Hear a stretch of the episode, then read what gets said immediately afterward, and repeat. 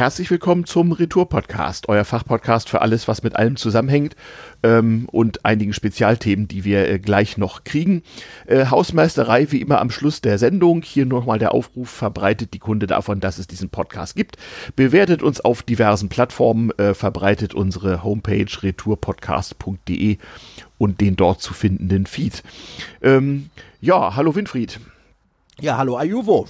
Ja, Mensch, ähm, wir machen heute, äh, äh, ja, wie immer, erstmal 10 Minuten Ukraine-Update. Das äh, blubbert ja weiter vor sich hin. Ähm, dann eröffnen wir einen neuen äh, Serienreigen, ähm, weil wir den Eindruck haben, dass die, den Hörern das ganz gut gefällt. Ein Serienreigen von äh, äh, Bundesländer- oder Landespolitik zentrierten Themen, sagen wir mal. Ähm, dann reden wir kurz über die Sommerzeit. Äh, guten Morgen übrigens, es ist wieder Sommerzeit. Ähm, und natürlich wieder Notizen aus der Provinz, kurze Hausmeisterei und äh, dann entlassen wir euch schon ins, äh, in den Restsonntag. Ja, ähm, diesmal wieder remote über etwas weitere Entfernung, aber wir hoffen mal, dass die Lichtgeschwindigkeit heute schnell genug ist.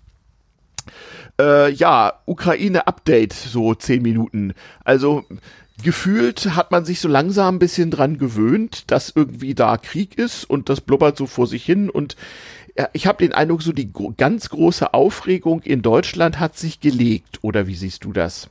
Also ich beobachte, dass die Leute abstumpfen. Ja, ne? Also gar nicht mehr so drauf achten. Wenn äh, im öffentlich-rechtlichen Fernsehen nicht alle zwei Tage nach den Hauptnachrichten noch eine Sonder äh, eine Sonderschicht liefe, mhm.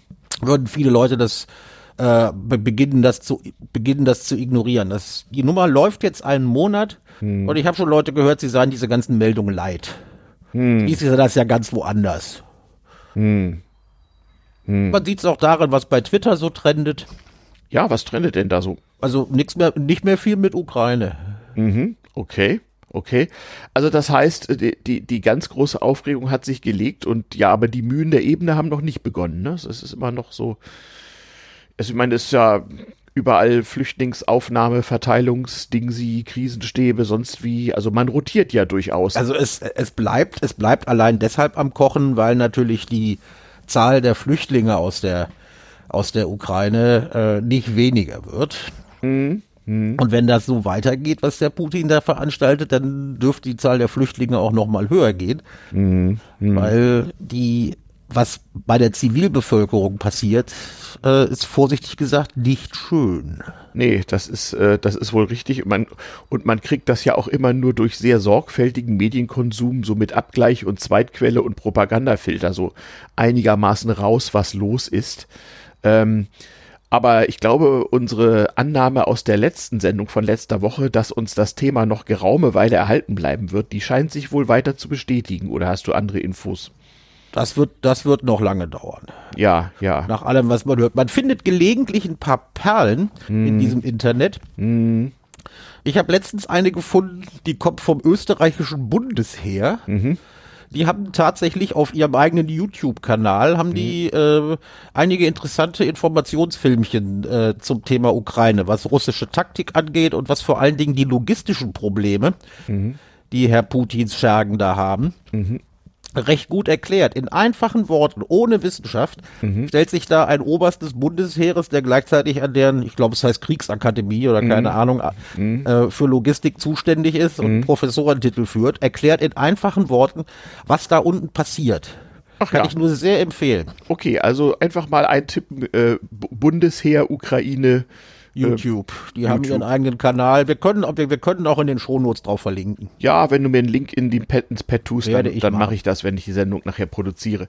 Ja, das ist nett. Dann, äh, denn das ist ja das Wichtigste eigentlich und für mich auch wieder eine Medienkompetenzübung, so erstmal rauszukriegen, wo man eigentlich so Meldungen von on the ground kriegt, die nicht so völlig verzerrt sind. Denn ja, auch wenn die Ukrainer den Propagandakrieg weiterhin gewonnen haben, ist es ja nicht so, dass die jetzt nicht liegen würden. Im Gegenteil. Also äh, äh, ist ja zum Teil sogar recht lustig und mittlerweile wiederholen sich auch nette kleine Filmchen, die man so vor zwei Wochen schon mal gezeigt hat. Nicht? Ja, aber also, es stimmt, dass das Erste, was im Krieg stirbt, die Wahrheit ist. Das kann ja. ich an einem ganz wichtigen Beispiel verdeutlichen. Mhm. Es ging äh, ja auch schon als Mem durch dieses Netz, dass äh, eine ukrainische Oma mhm. mit einem Gurkenglas mhm. vom Balkon aus eine russische Drohne runtergeholt hat. Mhm. Das war eine komplette Falschmeldung. Mhm.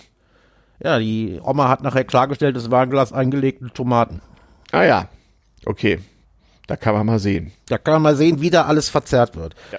Ja, ja. Was, ich, hm? was ich sehr bedenklich finde, ist, die Zahl der Putin-Trolle in diesem Internet nimmt wieder drastisch zu. Ja, ich nehme an, die haben nochmal aufgerüstet. Ne?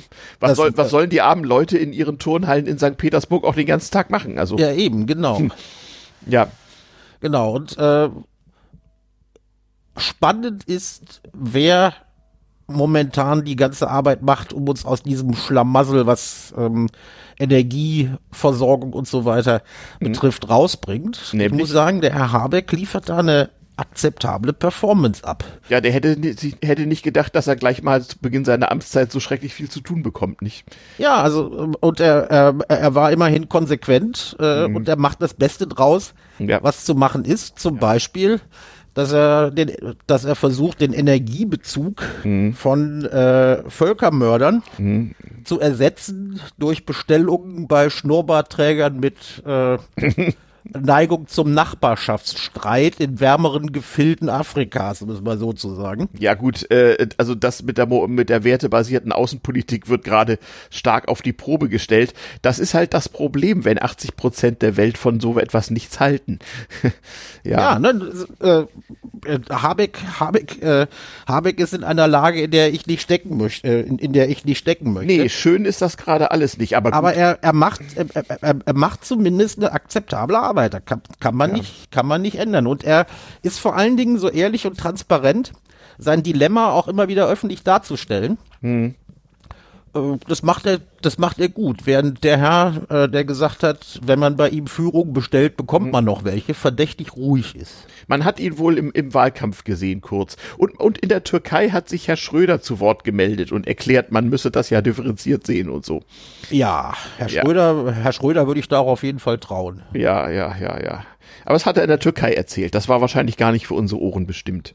Naja, ja. immerhin äh, scheint sich scheint äh, scheint korrekt durchgesickert zu sein, mhm. dass die äh, russische Seite jetzt zumindest für die Inlandspropaganda ja. äh, sagt, auch eigentlich haben wir schon jede Menge Ziele erreicht mhm. und jetzt konzentrieren wir uns dann äh, auf das, was das Allerwichtigste ist, nämlich äh, die Stärkung äh, der äh, Regionen, die sich von der Ukraine äh, völlig legal abgewendet haben. Ja, ja, ja, die sogenannten Volksrepubliken. Sie die haben sogenannten auch, Volksrepubliken. Sie haben auch intern die Opferzahlen erhöht, moderat. Irgendwie ja. von 500 auf 1500 oder so. Ja, ein bisschen. Nur eine regierungsnahe Zeitung hatte wohl äh, hm. ähm, anscheinend für zwei Minuten Zahlen. Ja, äh, veröffentlicht, die aber nicht lange online blieben. Ja, ja. Die Begründung war, warum man sie weggenommen hat, man sei gehackt worden.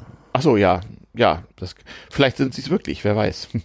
weiß man nicht. Im Moment hackt ja da gerne jeder jeden. Bin mal gespannt, wie das, äh, wie das ja. weitergeht. bei all der Ironie, die wir hier hm. an den mhm. Tag legen, hm. müssen wir natürlich sagen, die Leiden der Zivilbevölkerung hm. sind schrecklich.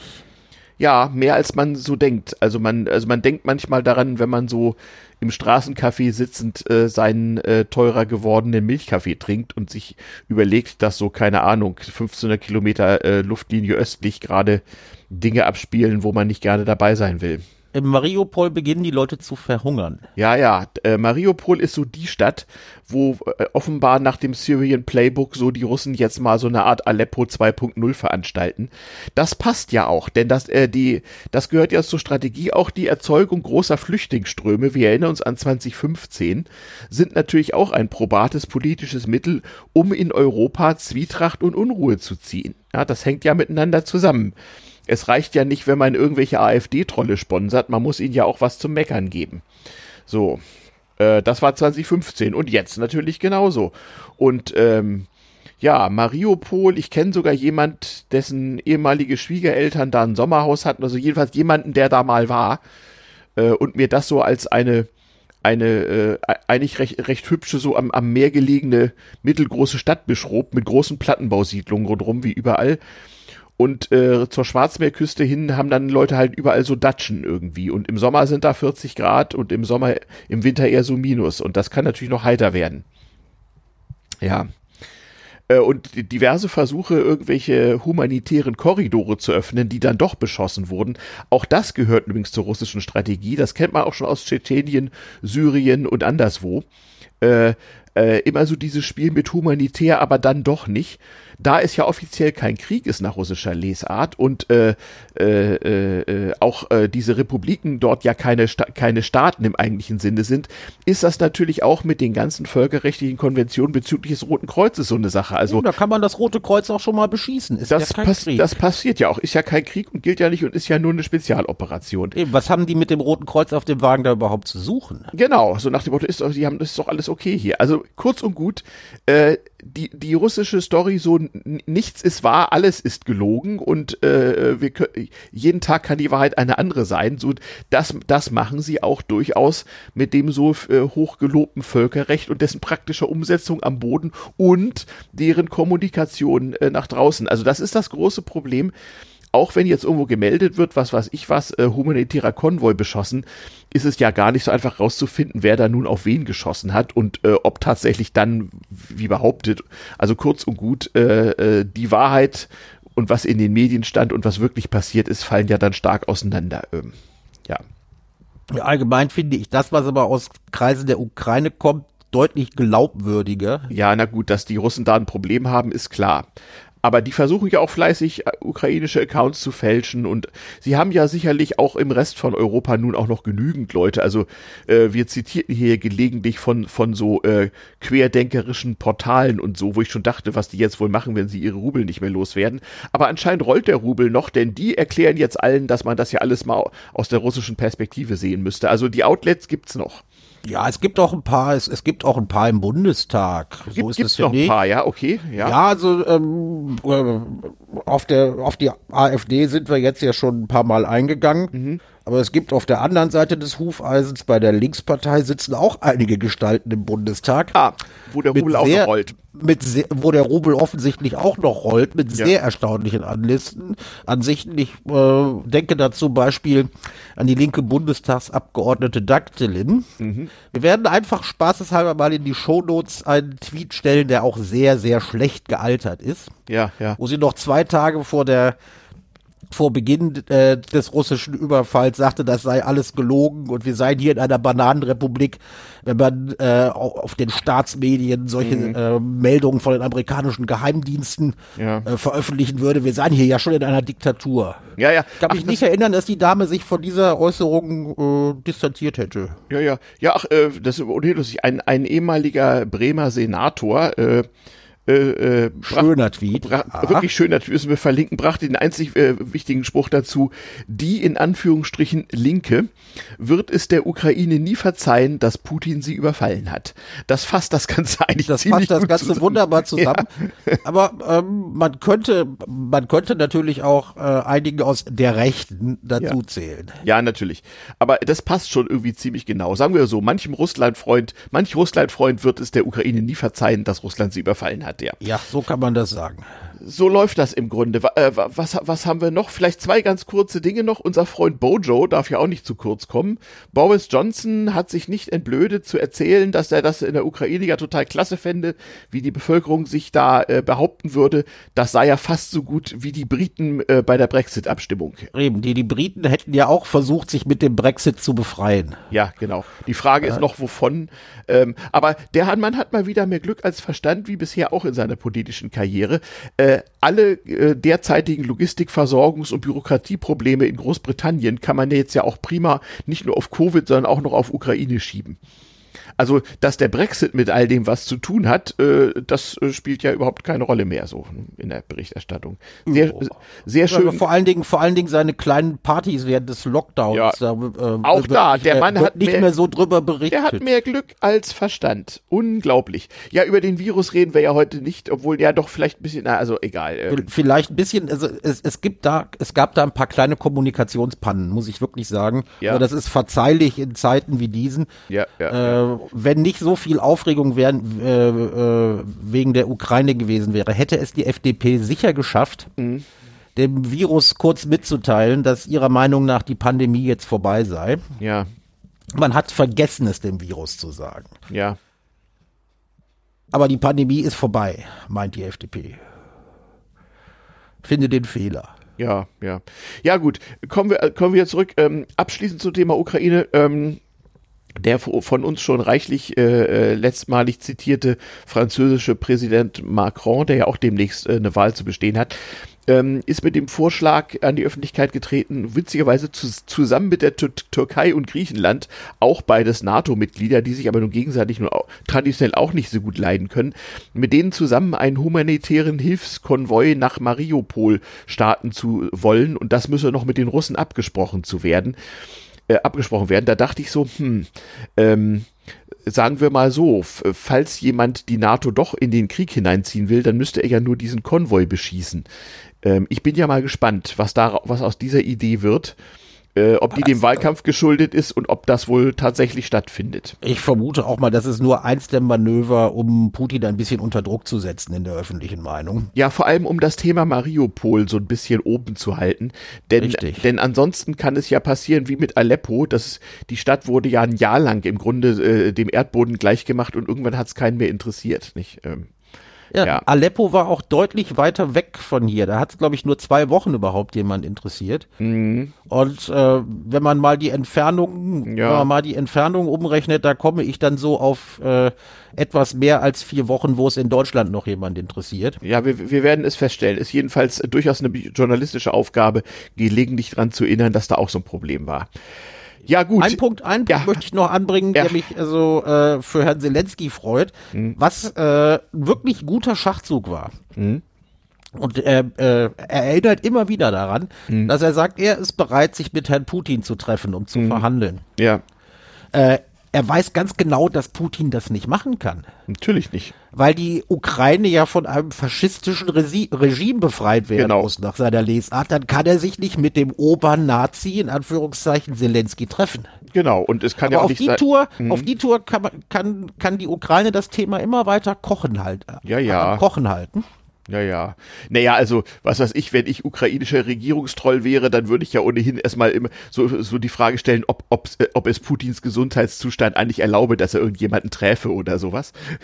Aber äh, lassen wir das mal. Äh, man, man gleitet sehr schnell in Zynismus ab. Unsere Art, damit klarzukommen, ist, dass wir euch bei jedem Podcast am Anfang mal mit zehn Minuten oder jetzt auch schon einer Viertelstunde Ukraine-Update versorgen. Ihr merkt schon, so sehr viel Konkretes haben wir nicht zu sagen, ähm, aber auch so als Zeitdokument ähm, wie soll ich sagen, man kann nicht nicht über die Ukraine reden, aber wir machen hier auch keinen Ukraine-Cast. Oh, das ist der, das ist der Watzlawick, der Watzlawick der Militärtheorie. Ja, ja, ich wollte gerade sagen, und da wir ja unser YouTube-Diplom in, äh, in Militärtheorie äh, an der österreichischen Bundesheerakademie gerade erst noch machen, können wir da auch nicht so viel ja, eben, sagen. wir müssen da noch ein bisschen, wir müssen da noch ein bisschen dran arbeiten. Äh, ich gucke ja. mir mal den nächsten Film an und äh, erzähle dann mit Sicherheit was über die Kampftaktik russischer Bataillone. Ja, genau, genau. Vielleicht haben die Österreicher ja auch einfach die Karten aus K&K-Zeiten wieder vorgekramt. Ja, okay. Ähm, ja, kommen wir zum Beginn einer neuen Serie und damit zum Hauptteil dieses Podcasts. Denk an die Triggerwarnung, mein ja, Lieber. genau. Also Triggerwarning. Wenn jemand von euch aus dem Saarland stammt, wo demnächst Wahlen sind, und irgendwie sein Saarländertum, äh, da er jetzt oder sie ganz woanders wohnt, verleugnet, dann hört jetzt vielleicht nicht weiter zu. Wenn es euch aus anderen Gründen immer schon peinlich war, irgendwas mit dem Saarland zu tun haben, dann äh, macht euch auf was gefasst.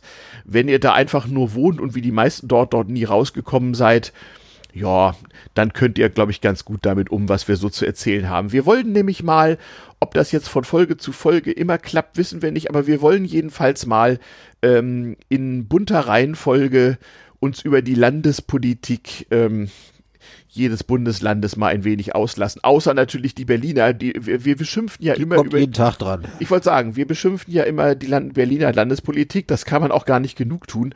Aber auch hörerseitig wurden wir darauf hingewiesen, dass es ja auch anderswo Dinge zu beschimpfen gäbe. Und da fangen wir halt heute mal an, nämlich das Saarland. Klammer auf, Olympiateilnehmer im Jahr 1952. Das wollen wir nicht unterschlagen, Klammer. Genau, genau. Also ein, ein, ein Land, was immer schon so alle möglichen ähm, Rechtsverhältnisse zwischen Deutschland und Frankreich durchgemacht hat. Ähm, eigentlich ist die Sache ja klar. Also wenn man mal äh, einigermaßen fair abstimmen durfte, dann wollten die Elsässer immer Franzosen sein und die Saarländer immer Deutsche. Aber im Detail war das immer schon schwierig. Ähm, und da ja das Saarland vor allem als Flächenmaßeinheit äh, sehr bekannt ist und ansonsten aber irgendwie kaum jemand einen Saarländer kennt, weil irgendwie die, die dann doch mal zu den zehn Prozent gehören, die ihr Bundesland verlassen, dann lieber nicht erzählen, wo sie her sind und man ja so als Ost- oder Norddeutscher äh, deren Dialekt ohnehin nicht von den anderen umliegenden unterscheiden kann. Aber ähm, einer der größten Söhne des Saarlandes. Der, hat, äh, den, der, der, hat bei uns den wollen wir, den wollen wir, den wollen wir mal nicht vergessen. Äh, er war Dachdecker und er gehörte ja. zu denen, die das Saarland verlassen haben. Ja um dann einen Chefposten in der DDR anzunehmen. Das war ein gewisser Herr Honecker. Das stimmt natürlich. Das war sicherlich der größte Saarländer aller Zeiten, kurz nach Oskar Lafontaine, der ja in diesem Podcast vor Oskar Lafontaine schon ein schon einen Ehrenplatz bekommen hat. Och, sie haben sich ja auch noch fleißig äh, äh, getroffen und miteinander an der äh, Gesundung der Welt gearbeitet. Ja, also, ähm, aber ich will noch mal auf das Flächennormal eingehen. Wir hatten ja, schon das mal, Saarland, Flächeneinheit. Also die Fläche des Saarlandes mhm. beträgt ja. 2500 70 Quadratkilometer. Mhm. Äh, das entspricht und jetzt das eigentliche deutsche äh, Flächennormal ist ja, wenn wir äh, uns jeden Freitag, die, jeden Freitag und Samstag die Bundesliga ja, angucken, das ja. Fußballfeld. Ja, stimmt. Dumm nur, dass ein Fußballfeld nicht absolut genormt ist. Das habe ich auch mal gehört. Ja, also ähm, aber man hat sich geeinigt, die kleinste Flächeneinheit, die im Journalismus benutzt wird, ist das Fußballfeld. Mhm. Ich gehe jetzt mal von den äh, Standardempfehlungen aus. Mhm. Ja, und das ein Fußballfeld hat die Fläche von 71, äh, 7140 Quadratkilometern. Äh, Quadratmetern. Ja, genau. Das bedeutet, äh, die, das Saarland ist ungefähr 3600 Fußballfelder groß. Mhm. Das ergibt dann auch, auch die Bevölkerungsdichte des Saarlandes, wenn man bedenkt, dass es etwas, dass es etwas unter einer Million liegt. Mhm. Das heißt, man hat ungefähr 280 Einwohner pro Fußballplatz. So viel doch. Oder eine Million pro Saarland. Okay. So rechnen sich ja noch die Flächennormale ganz einfach um. Ich finde es zwar etwas ungerecht, dass man ausgerechnet das Saarland als Flächennormal genommen hat, mhm.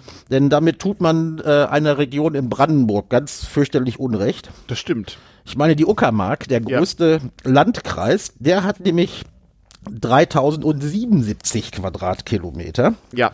Das heißt, der ist viel größer als das Saarland. Aber dafür wohnen ja auch viel weniger als eine Million Leute dort. Weniger, also um die 100.000, ja. Ja, ja. Das ist doch der Brandenburger Landkreis. Dann 27, un ungefähr 27 äh, äh, Leute pro Fußballfeld übrigens. 27 Uckermärker pro Fußballfeld. Immerhin. Oh. Oh. Immerhin, das ist ja geradezu dicht besiedelt. Ich dachte, da wohnen irgendwie so 0,5 pro Fußballfeld. Ja, so wie das da aussieht. Also man muss, man muss sich die Zahlen angucken, wenn man ja. sich ein Urteil Also die Brandenburg-Beschimpfung kriegen wir später. Das wird doch ein ganz besonderes Fest. Heute beschimpfen wir das Saarland. Eben, und die nächsten äh, äh, Landtagswahlen sind, glaube ich, in Hedwig fucking Holzbein, oder? Schleswig fucking Holstein? Nee, erstmal kommt, glaube ich, NRW. Ach so. Ja, ja. ja gut, da, aber da, wir haben da, noch viel da, zu da können wir eine Menge erzählen. Ja, ja. Schließlich komme ich aus dem Dreckloch. Aber, aber, aber erstmal das Saarland, weil ähm, das ist ja so ein politischer Scheinriese. Die Saarlandwahl kommt ja immer vor NRW und was haben wir im Herbst Baden-Württemberg noch nicht?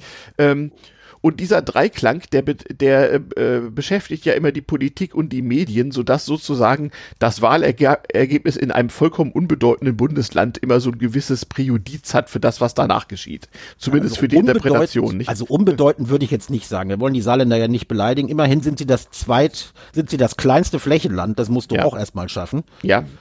Und äh, vor Bremen das bevölkerungsmäßig kleinste Bundesland. Wie gesagt, ja. knapp unter einer Million Einwohner. Also im, im, Saarland wohnen ungefähr so viele Leute wie in Köln, also.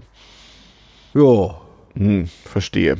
Kann man so sagen. Ja. Äh, ich glaube eher weniger. Aber, aber trotzdem leistet sich also das Saarland so ein, so ein richtiges, so, so eine richtige Landespolitik so. Und sie waren ja sogar mal ein eigener Staat.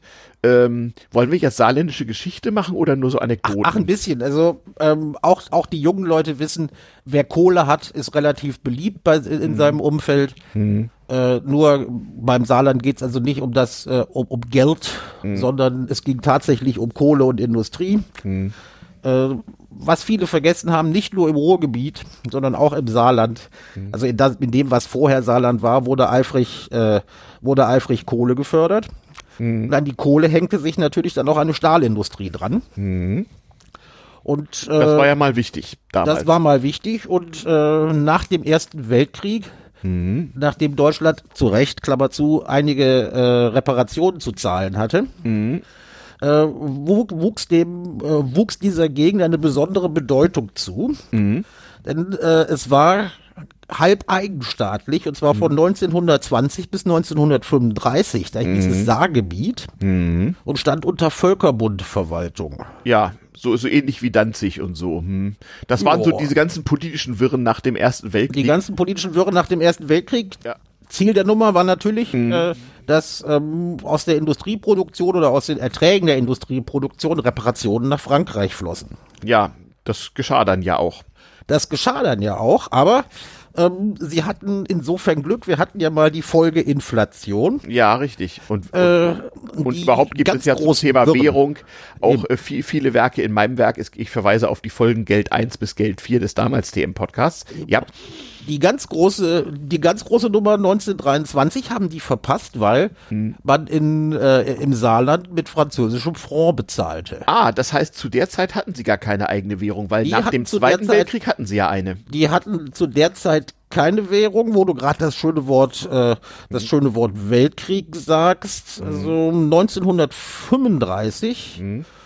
äh, gab es dann mal äh, die erste Volksabstimmung mhm. im Saarland, mhm. äh, ob die nur zu Frankreich oder zu Deutschland gehören wollten. Und, und, und man mit hat großer Mehrheit äh, für, für Deutschland aus. Also gingen sie, man darf das 5, äh, 1935 darf man das ja sagen, gingen sie heim ins Reich. Ja, in der Tat. Und haben ja, auch ja. dafür abgestimmt. Ja, ja. Ja, das war also, wie gesagt, immer so, ne? Die Elsässer wollten immer Franzosen sein, die Saarländer Deutsche, man hat sie nur nicht immer gelassen. Ähm, das ist so, wenn man, wenn man das mal ganz langfristig betrachtet. Genau. Dann kamen sie also heim ins Reich und äh, da blieben sie aber nicht lange, weil nach 45 äh, ging der Spiel im Prinzip wieder los. Diesmal aber wurden sie, ja, wann wurden sie? 46, 47, sowas wurden sie ein eigenes Land, ne? Richtig. Auch da wieder äh, wurden sie ein eigenes Land. Äh, mit eigener Währung. Mit eigener Währung. Mhm. Der Saarmark, mhm. Saarfranc. Genau, der kam danach, erst die Saarmark, dann der Saarfranc. Richtig. Und, und, und, äh, ähm, der, und dieser Saarfranc, der lebte noch länger, als das Saarland überhaupt ein eigener Staat war, weil 20 Jahre nach der Erstabstimmung, 1955, gab es wieder eine Abstimmung. Und dann wurden sie 1957 zehntes Bundesland und 1959 wurde endlich die D-Mark eingeführt. Ich weiß jetzt nicht, ob es 59 die D-Mark war aber das kann man in diesem Internet ja mal nachschlagen. Ja, es ist kompliziert. Kommt eigentlich ja auf ein Jahr auch nicht an. Eben. Aber ähm, sie hatten, sie hatten eine eigene Währung und auch da, ja. auch da war wieder ähm, die äh, Adenauer hatte mit dem französischen Ministerpräsidenten das sogenannte Saarstatut 2 ausgehandelt. Mhm. Und da hätte das Saarland, äh, danach hätte das Saarland eigentlich eigenständig bleiben sollen und europäisch ausgerichtet sein sollen. Genau, so, man dachte so an ein Kerneuropa sozusagen. Ja, ja, also die Saarländer fanden das, oder äh, die obere Schicht der Saarländer fand das gar nicht so schlecht, weil man sich dachte, hm, hm. wir können hier ja vielleicht ein bisschen Schweiz spielen. Ja, genau. Und europäische Organisationen dazu einladen, bei uns ihren Hauptsitz zu nehmen. Ja, man, man muss dazu sagen, es gab da auch noch, das haben mir noch so, so, so Großeltern erzählt, also selbst in Hamburg wusste man das, ähm, in der Nachkriegszeit, nicht unmittelbar nach dem Krieg, aber so etwas später, als es in, äh, als die Bundesrepublik noch nicht gegründet war, aber auch in der allerersten Zeit der Bundesrepublik, ähm, haben sich die Leute manchmal so ein bisschen das Maul zerrissen über das Saarland, weil natürlich Frankreich auch daran gelegen war, nicht wieder so eine Abstimmungsniederlage wie 35 zu kassieren. Ähm, deswegen war die Versorgungslage im Saarland deutlich besser als in Deutschland und Frankreich sonst. Also äh, so Lebensmittelkarten und so eine Geschichten, damit sah sah es in, im Saarland deutlich besser aus. Und deswegen hatte das Saarland gerade auch in den Regionen drumherum auf beiden Seiten der deutsch-französischen Grenze so manchmal seine Neider. Ähm, das ist auch etwas, was heute kaum noch jemand weiß. Da müsste man mal ganz alte Saarländer fragen. Also, ähm, aber wie gesagt, da die ihr Bundesland ja nicht verlassen, kennt man ja nur sehr wenige davon. Ja, äh, also wie gesagt, eine, eine lange Geschichte.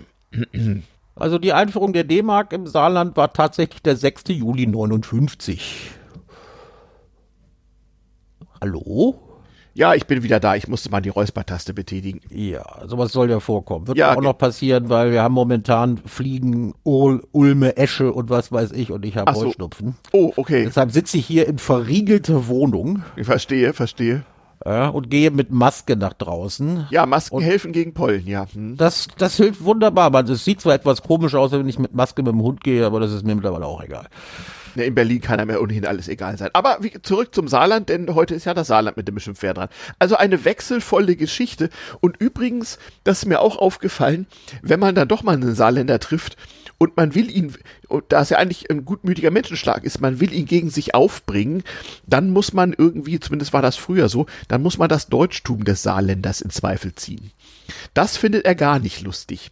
Also wenn man Ja, ihn irgendwie das, so als das, das triggert die. Genau, genau. Ähm, woran das genau liegt, weiß ich nicht so genau, aber ähm, wie soll ich sagen? Immerhin hat äh, äh, dieses äh, kleine Bundesland ja eine interessante äh, politische Eigenkultur hervorgebracht, mit durchaus auch recht vielen Exponenten, also weit mehr, als man so einem kleinen Landstrich zutrauen würde.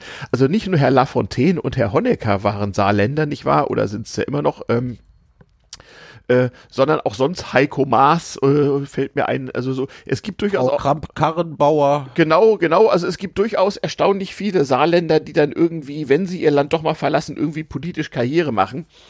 Und man muss auch sagen, ja, wie hatten wir es verglichen? Also das Saarland hat eine politische, wie soll man es nennen, Szene. Szene, die mich gelegentlich an ein, na sagen wir mal, entlegenes Seitental in den Alpen erinnert, Ja, in dem man bestenfalls die Cousine heiraten kann, wenn es nicht gleich die Schwester ist. ja, zumindest im politischen Sinne. Also die, Zumindest die im politische politischen Inzucht. Inzucht des Saarlandes ist legendär, ja. Ja, eben, dies führt auf die Dauer zu genetischen Abnutzungen. Ja, die sich wiederum auf den Umgangston oder das äh, innerparteiliche Verhalten im Saarland auswirken, vermute ich mal.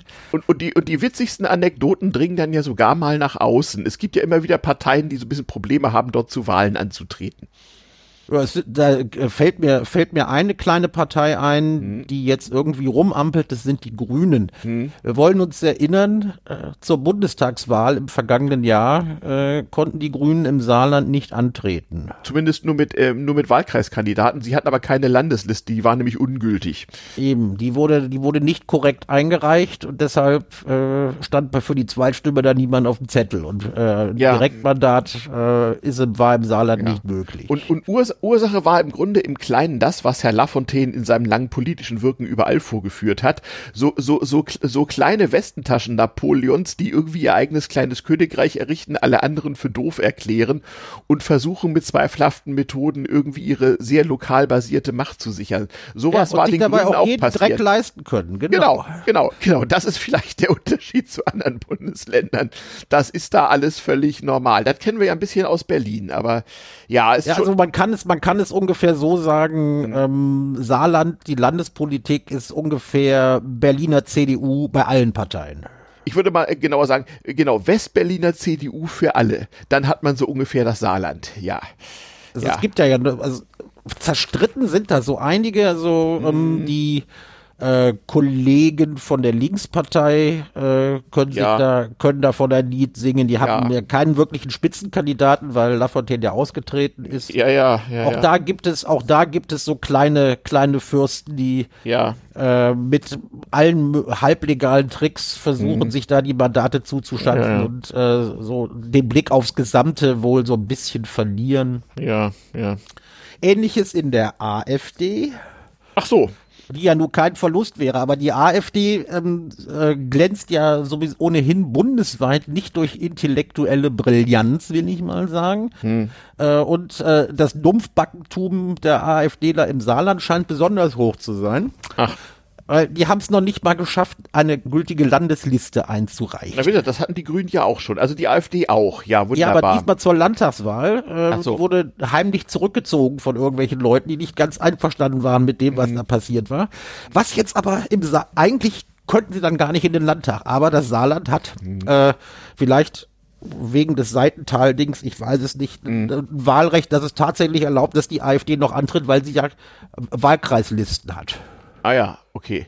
Ja, es ist kompliziert. Ich muss sagen, es, ist, es sind sowieso merkwürdige Verhältnisse.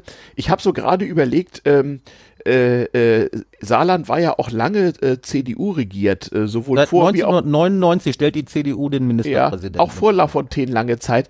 Ähm, und irgendwie, das ist ganz interessant, ja, es ist schon irgendwie Westberliner CDU für alle. Daran liegt es wahrscheinlich, dass die saarländische CDU da gar nicht negativ auffällt, denn die haben ja auch einige Weil die alle Exporte. So genau. Also Herr Altmaier zum Beispiel äh, ist, ist Saarländer und äh, der langjährige Ministerpräsident Peter Müller, der jetzt Verfassungsrichter ist, der fiel ja auch keineswegs unangenehm auf. Ich glaube, die, die guten Leute sind froh, wenn sie aus dem Saarland rauskommen. Ja, das sind ja allerdings die wenigsten. Aber ich glaube eben auch, wenn man, wenn man äh, äh in so einem Sumpf lebt, dann, ja, dann fällt wahrscheinlich der übliche CDU-Kram da gar nicht mehr negativ auf. Äh, sehr, sehr interessante politische Theorie. Ich bin mal gespannt, was ein Politikwissenschaftler-Seminar ja, dazu also sagen wenn, würde. Wenn, wenn unsere Hörerinnen und Hörer mhm. sich diese Episode erst am Sonntagabend reinziehen, mhm dann sind ja die äh, ersten Hochrechnungen schon durch. Äh, ja, vorausgesetzt, äh, die Leute haben die Zeitumstellung richtig mitbekommen. Stimmt, da kommen wir, da, da kommen wir auch noch drauf. Und deshalb ist es, glaube ich, nicht schlau von uns, aber ich meine, warum müssen wir schlau sein, irgendwelche Prognosen zu machen. Nein, zumal die ja Wahl ausgehen. Sind. Aber spannend, hm. spannend wird sie. Also wir haben ja schon drei äh, zwei Parteien genannt, die wegen äh, exponentieller Inkompetenz äh, an der 5%-Hürde an der 5%-Hürde kratzen. Dazu kommt noch die FDP. Ja. Da ist es allerdings die Unerfahrenheit, nicht die nicht unbedingt die Inkompetenz. Hm, ja, ja. Äh, ja man weiß vielleicht, momentan vielleicht auch die vielleicht auch die allgemeine Virusleugnung der FDP. Eben. Vielleicht also äh, äh es könnte für alle drei Parteien sehr knapp werden, über die 5%-Hürde zu gehen. Äh, nach jüngsten Umfragen hat die größte Chance wahrscheinlich noch die AfD. Aber FDP und Linkspartei wird so richtig knapp. Und je nachdem, wer von diesen, ob einer von diesen drei Clubs oder mehrere von diesen drei Clubs ja in den, in den Landtag kommen, ja. da entscheidet sich, wer da die Regierung stellt. Genau, also äh, es ist ein ausgesprochenes 5% Lotto im Saarland diesmal. Zumal, ein, ein zumal es ja aufgrund der geringen Zahl von Wahlberechtigten äh, äh, und es ist eine Landtagswahl, das heißt bei einer Wahlbeteiligung von keine Ahnung, wie ist sie bei Landtagswahlen immer so 65 Prozent oder sowas. Das geht da wirklich um wenige hundert Stimmen, die da also entscheiden, ob da jemand rausfliegt, reinkommt oder was auch immer. Eben. Also es momentan ist, ist komplett Lotto. Lotto. Ja, ja, ja aber, aber wie gesagt, vielleicht ist das Lotto ja schon entschieden, wenn ihr diese Sendung hört. Eben, nach den, nach den äh, jüngsten Umfragen mhm. liegt die äh, SPD relativ deutlich vor der CDU, ja. die aber im Vergleich zu Bund, beide im Vergleich zum Bundesergebnis respektable Zahlen bekommen. Ja.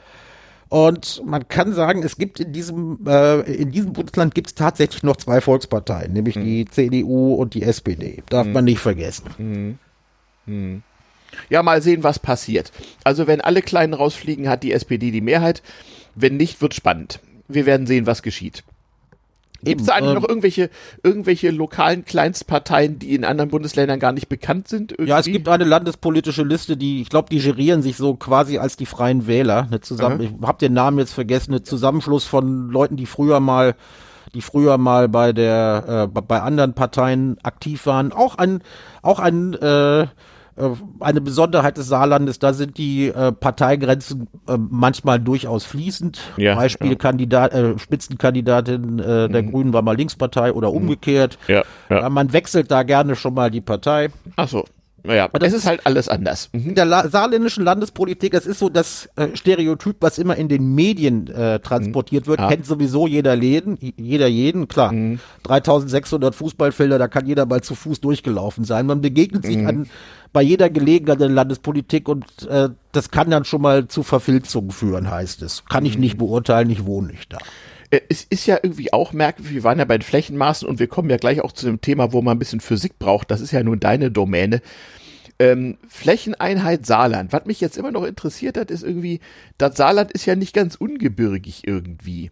Misst man das jetzt eigentlich so in der Kartendraufsicht, so vom Satelliten aus, oder wird das Handgrundstück sozusagen äh, äh, schräg gemessen? So, dann käme oh, ja. Das, da, da, da bin ich jetzt intellektuell zu herausgefordert. Ah ja, okay, weil ne, man, sowohl, denn ich glaube, nicht nur das Fußballfeld ist durchaus flexibel definiert, auch das Saarland lässt sich sicherlich verschieden äh, definieren. Ich, mich würde nicht wundern, wenn man da sozusagen die kartografische Quadratkilometerzahl und die Gesamtsumme der, der, der Grundstückskataster zusammenzählt, wenn das unterschiedliche Ergebnisse gäbe. Immerhin, im, immerhin eine Sache haben sie richtig super hingekriegt. Ja? Eins der schönsten Fotomotive. Wenn man Saarland-Foto klickt, dann kriegt man das immer. Was ist es? Die Saarschleife. Ah, und die gibt's noch. Ja, die, die gibt's noch, ja. Das ist auch so ein Beispiel, da, da macht ein Fluss so völlig ineffizient so einen riesen 180 ja, ja, Bogen, ja. ja. ja. Und, das und, hätte man auch besser organisieren und, können. Und, und da wächst Wein, und das ist übrigens auch etwas, was sich im Saarland gebessert hat. Noch so zu meiner Schulzeit, äh, wie soll ich sagen, äh, konnte man mit dem üblichen saarländischen Wein eher eine Autobatterie betreiben. Aber so seit einigen Jahrzehnten schon kommt da brauchbarer Wein her. Das ist ja auch mal was.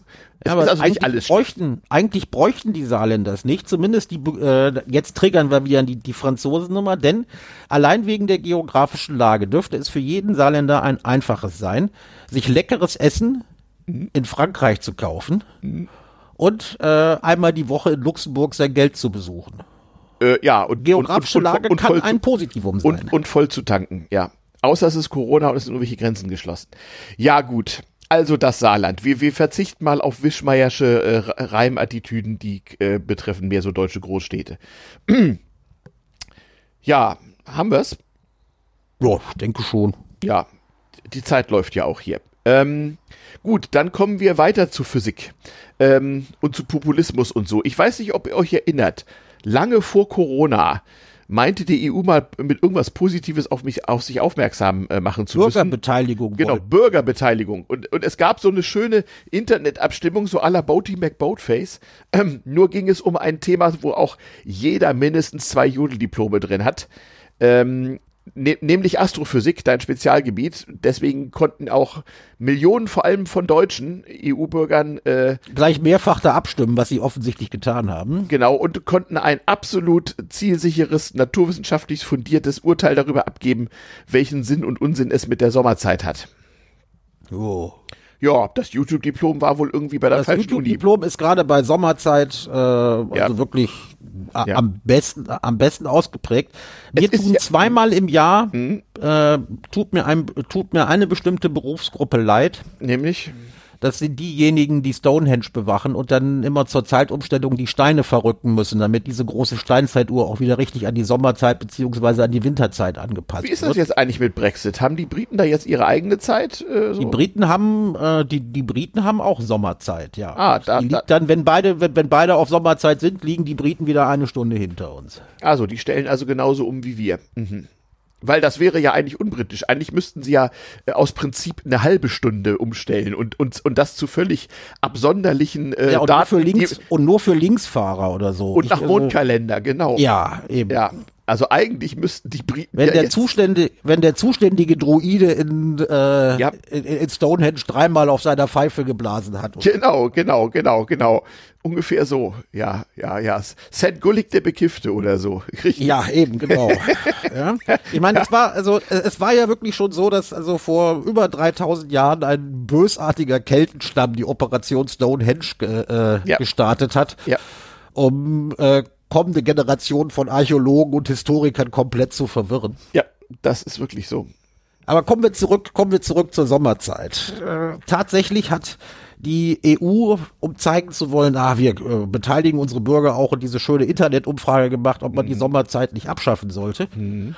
Und jedes Mal, wenn schon seit Jahren, wenn bei uns hier auf Sommerzeit ein, umgestellt wird mhm. und die Leute eine Stunde verlieren von Samstag auf Sonntag, ja. ich meine, verlieren tun sie es tun sie es nicht, sie leiden es der Zeit bloß, denn im mhm. Oktober ja. holen sie sich holen die sich holen die sich ja zurück. Ja. Äh, also diese da geht das große Jammern los. Ja, bei einigen. Es gibt so einige Menschen, die ja irgendwo ihre Unzufriedenheit mit der Gesamtsituation hintun müssen. Und wenn es nicht das Wetter ist, dann eben auch gerne mal die Zeitumstellung. Ich kenne Menschen, die leiden noch Ende Mai unter der Zeitumstellung von März. Ja. Die dürften nie nach London fahren. Nee, die dürften auch sonst nicht rein. Tun sie ja vielleicht auch nicht. Ich weiß es nicht genau. Also als früherer Berufspendler über mehrere Zeitzonen weiß ich nicht, was der Grund ist, aber es muss so Menschen irgendwie geben. Also auf alle Fälle Ja, hat es- es gibt auch jeder Bauern, hat was die jammern. dazu zu sagen. Ja, genau. Es gibt auch Bauern, die jammern, dass seine Ja. Kühe sich nicht umstellen können. Ja, dann Ja, verdammt genau. nochmal, make sie einfach eine Stunde später. ja, häng, er könnte doch eine, eine Uhr im Kuhstall aufhängen, die immer Winterzeit zeigt. Dann Ja, oder er könnte okay. jeden, bei der Umstellung einfach jeden Tag fünf Minuten früher melken. Das Mhm. merken die Viecher dann, glaube ich, nicht so. Also ich weiß, dass so, so, so, so Kühe tatsächlich recht pünktlich sind, wenn es auf die Weide und den Stall geht normalerweise. Also das haben die schon. Ähm, naja, wir wollen jetzt, wir wollen jetzt nicht jeden, äh, äh, wie soll ich sagen, durch den Kakao ziehen, der, der Eben, bei, aber, aber könnt äh, ja mal drüber nachdenken, sagen wir mal, es die meisten- Zeitumstellung überhaupt gab und wann es sie gab. ja, also ich, ich kann mich noch erinnern, als ich zur Schule ging, gab es sie nicht. Nee, also ähm, man hat sie in Deutschland 1980 das erste Mal hat Zu, man die zuletzt Zeitumstellung eingeführt. gemacht. Ja, genau. Äh, eingeführt worden ist das per Gesetz, glaube ich, zwei Jahre vorher, aber man muss sich ja umstellen. Genau, und es gab zwei frühere Versuche im Ersten und im Zweiten Weltkrieg, aber das kriegen wir Richtig. später. Genau. Im Ersten Weltkrieg, da wurde ab 1916 die Uhr vorgestellt mit der Begründung, äh, so komisch, dieser Erste Weltkrieg ist energieintensiver, als wir uns das gedacht haben. Äh, Man und wollte Beleuchtung sparen abends, ja, ja. Und wollte an langen Sommerabenden Beleuchtung sparen, damit da wenigstens ein bisschen Strom oder Gas Ja. äh, zurückgeholt wurde. Hat nicht so funktioniert, aber auch Nee. damals merkten die Leute schon, obwohl während des Ersten Weltkriegs das Freizeitmoment wahrscheinlich nicht so ausgeprägt war, Och, naja. Hm. dass man äh, nach Feierabend im Sommer tatsächlich mehr Zeit hatte. Ja, ja, ja, ja.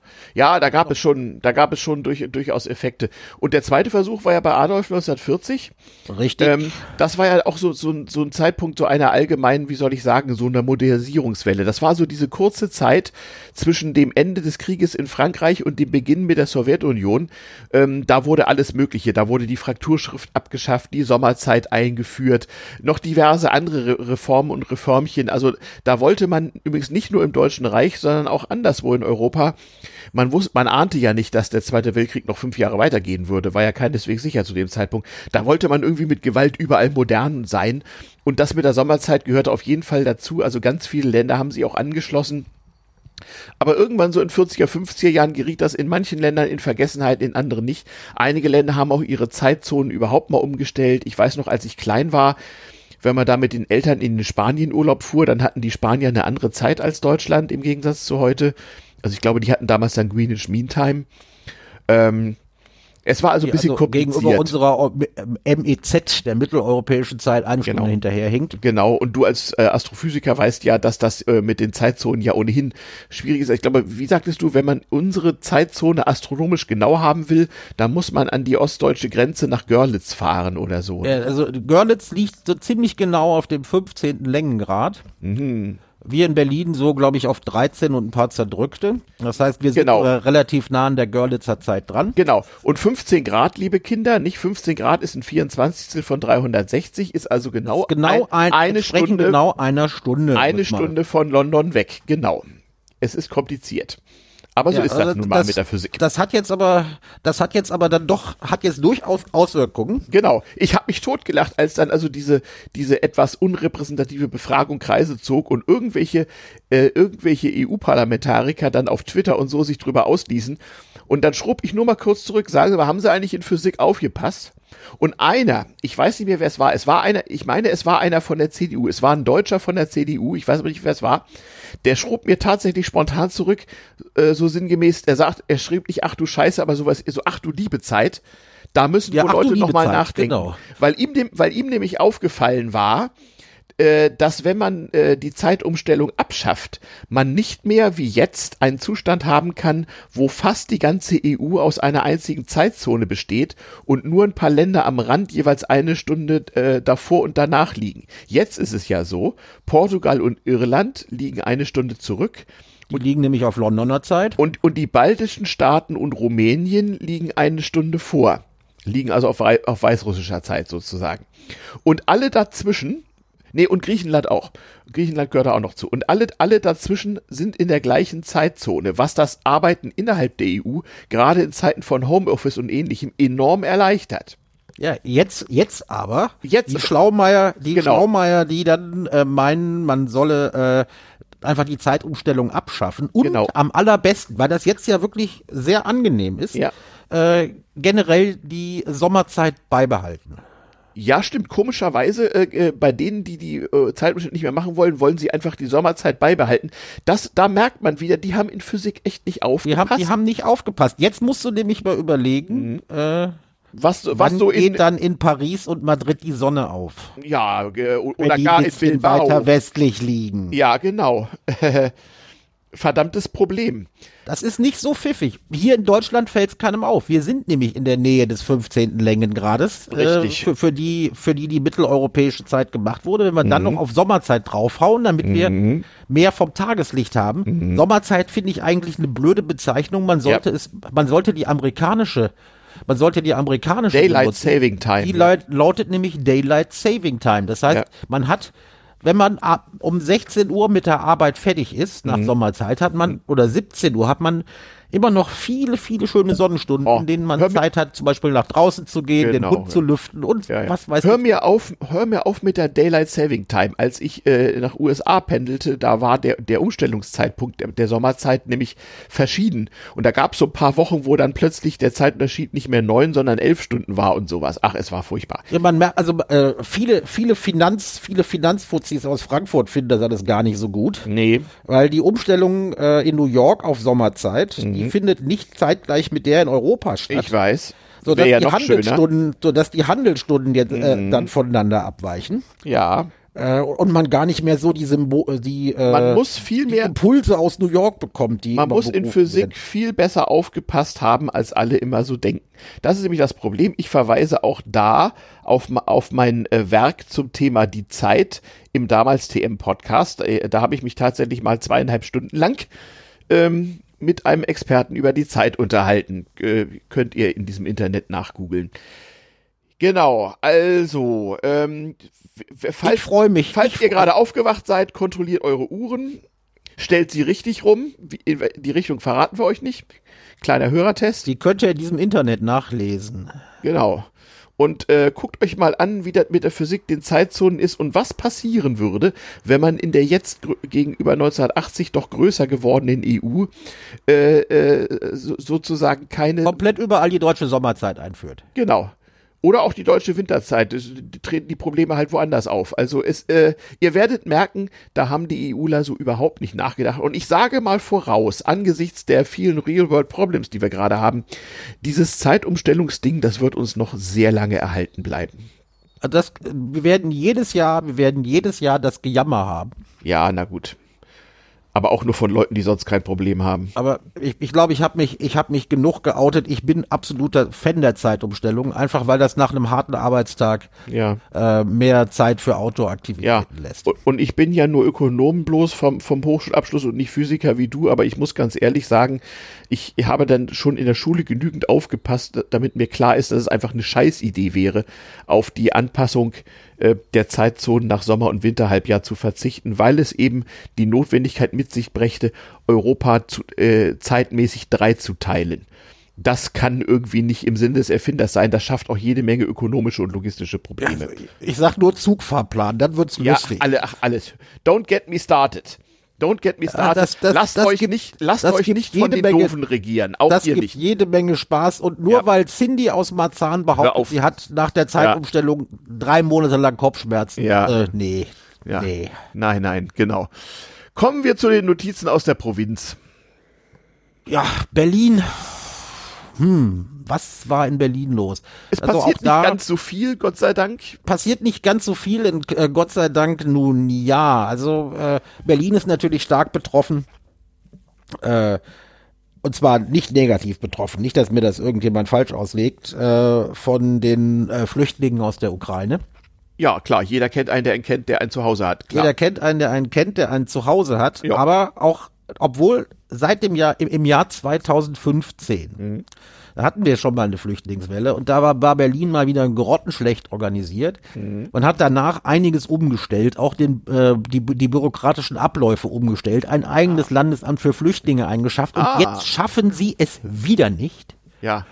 Die Leute auch die, nur äh, zu. Flüchtlings, äh, die Flüchtlings, äh, Flüchtlingszustrom in irgendeiner Art und Weise vernünftig zu erfassen und zu betreuen. Aber Berlin funktioniert dann wieder auf der Ebene drunter. Es, von Staatswegen klappt mal wieder nichts, aber da drunter helfen sich die Leute und es geht irgendwie.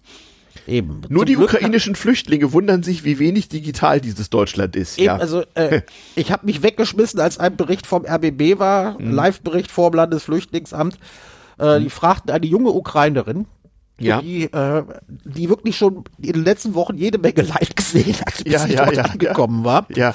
Aber die, die war so cool und meinte, ach, sie hätte jetzt gerade was gelernt, also bei Ihnen in der Ukraine könne man ja eigentlich so ziemlich alles im Internet machen, aber dann müsste sie sich halt umgewöhnen, dass das hier für die kurze Zeit, die sie hier zu Besuch war, doch noch alles auf Papier läuft und nicht organisiert sei. Mhm. ja, ja, ja, genau.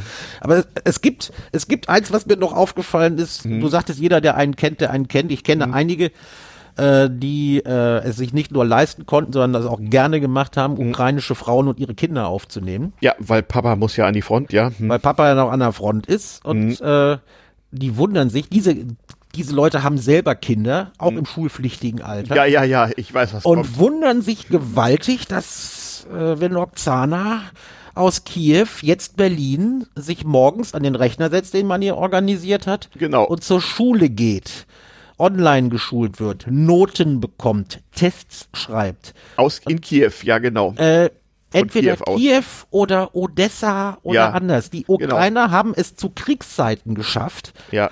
ja, ihre äh, die Kinder online zu beschulen und das ja. einigermaßen Auch schon zu Corona-Zeiten. Und das und, oder zu Corona einigermaßen Ja, vernünftig zu da, machen. wäre, da käme mir ja die perfide Idee, wir haben ja bald den 1. April. Wollen wir nicht mal eine Pressemitteilung der Berliner CDU fälschen, dass irgendeine eine, eine, eine Politikkapazität aus, sagen wir mal, Reinickendorf ähm, jetzt fordern würde, dass, Dass der ukrainische Nein, nein, nein, nein, Bildungssenator- Berliner Lehrer würden jetzt nach Odessa versetzt, um von dort aus mit der hervorragenden Technik die Berliner Kinder zu beschulen. Ja, also nee, erstens mal können die da ein Praktikum machen. ja genau. Ja, und damit die lernen, wie Online-Unterricht geht. Genau. Als erstes sollten diese Berliner Senatoren so ein Praktikum abliefern. Ich Mhm. möcht, würde mich nicht wundern, wenn sogar in Mariupol noch Unterricht stattfindet.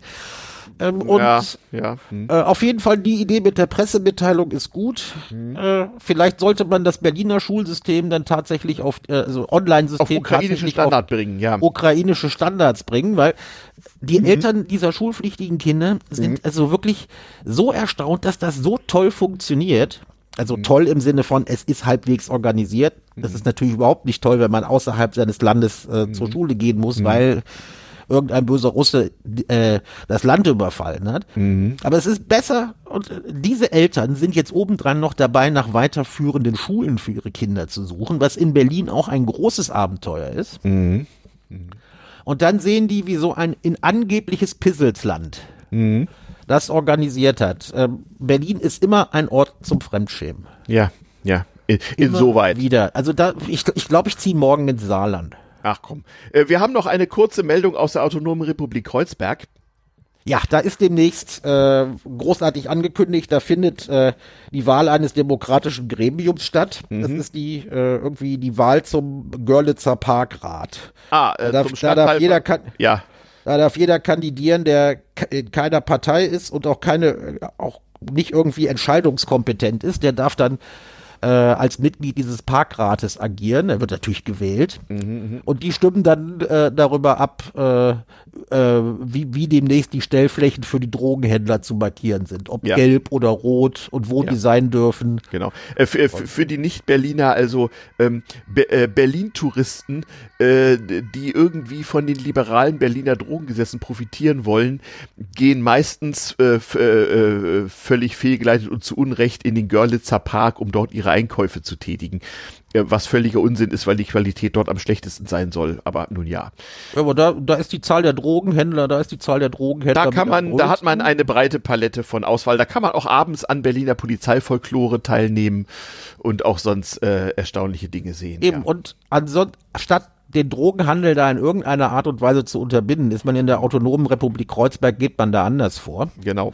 Sehr zur Freude der Anwohner des Görlitzer Parks, die ihre Kinder da nicht mehr durchschicken wollen, weil Ja, auch ja. die Zehnjährigen bereits Ja, von äh, Kindern angesprochen werden. Richtig.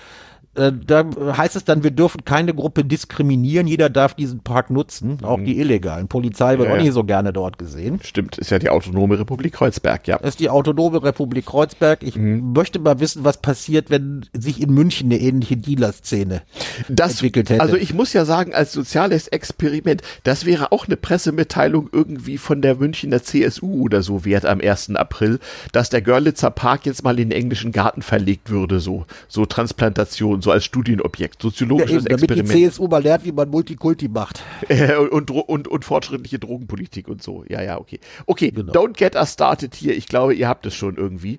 Ähm, wir wollen euch Ich mal weiß jetzt übrigens nicht, wie viel Fußballfelder der Kreuzberg, der Görlitzer Park. Hör auf. Das muss ich sagen. Ich habe in der, Ja, ich habe ja. in der Recherche geschlampt. Das hätte ich Also müssen. falls oder wie viel Saarland oder Also nein, falls ihr rechtzeitig aufgewacht seid und falls eure Uhr richtig geht und falls es 17 Uhr ist und ihr habt noch nicht gewählt, dann geht ihr jetzt bitte wählen. Ähm, und ansonsten verbreitet ihr bitte die Kunde von diesem Podcast. Ähm, äh, was, was, was, was wollte ich sagen? Ach ja, jemand wollte ja äh, Sticker haben. Damit wir Sticker haben können, brauchen wir erstmal ein Logo. Und Logodesigner sind knapp gesät. Also falls uns da jemand helfen will, meldet euch. Ähm, auf der Homepage äh, im Impressum gibt's eine Adresse. Gut, ich glaube, für heute Ja, wenn du nichts mehr hausmeistern willst. Ich glaube, das war das Wesentliche. Verbreitet die Kunde von diesem Podcast. Äh, ansonsten Hausmeisterei vom letzten Mal und verändert. Nicht, äh, ja. Ähm, Ich höre bei dir im Hintergrund einen Polizeiwagen. Du bist doch nicht etwa am Görlitzer Park. Nein, nein, äh, das ist, glaube ich, landestypische Folklore. Ach so. Ja, ja, ganz normal. Gutski. Dann äh, äh, gucken wir mal schön Saarland heute Abend und äh, ansonsten äh, Drehen, äh, ziehen, ziehen unsere Uhren neu auf. genau, genau und äh, und wünschen ansonsten einfach mal einen Einen schönen, schönen Sonntag. Sonntag.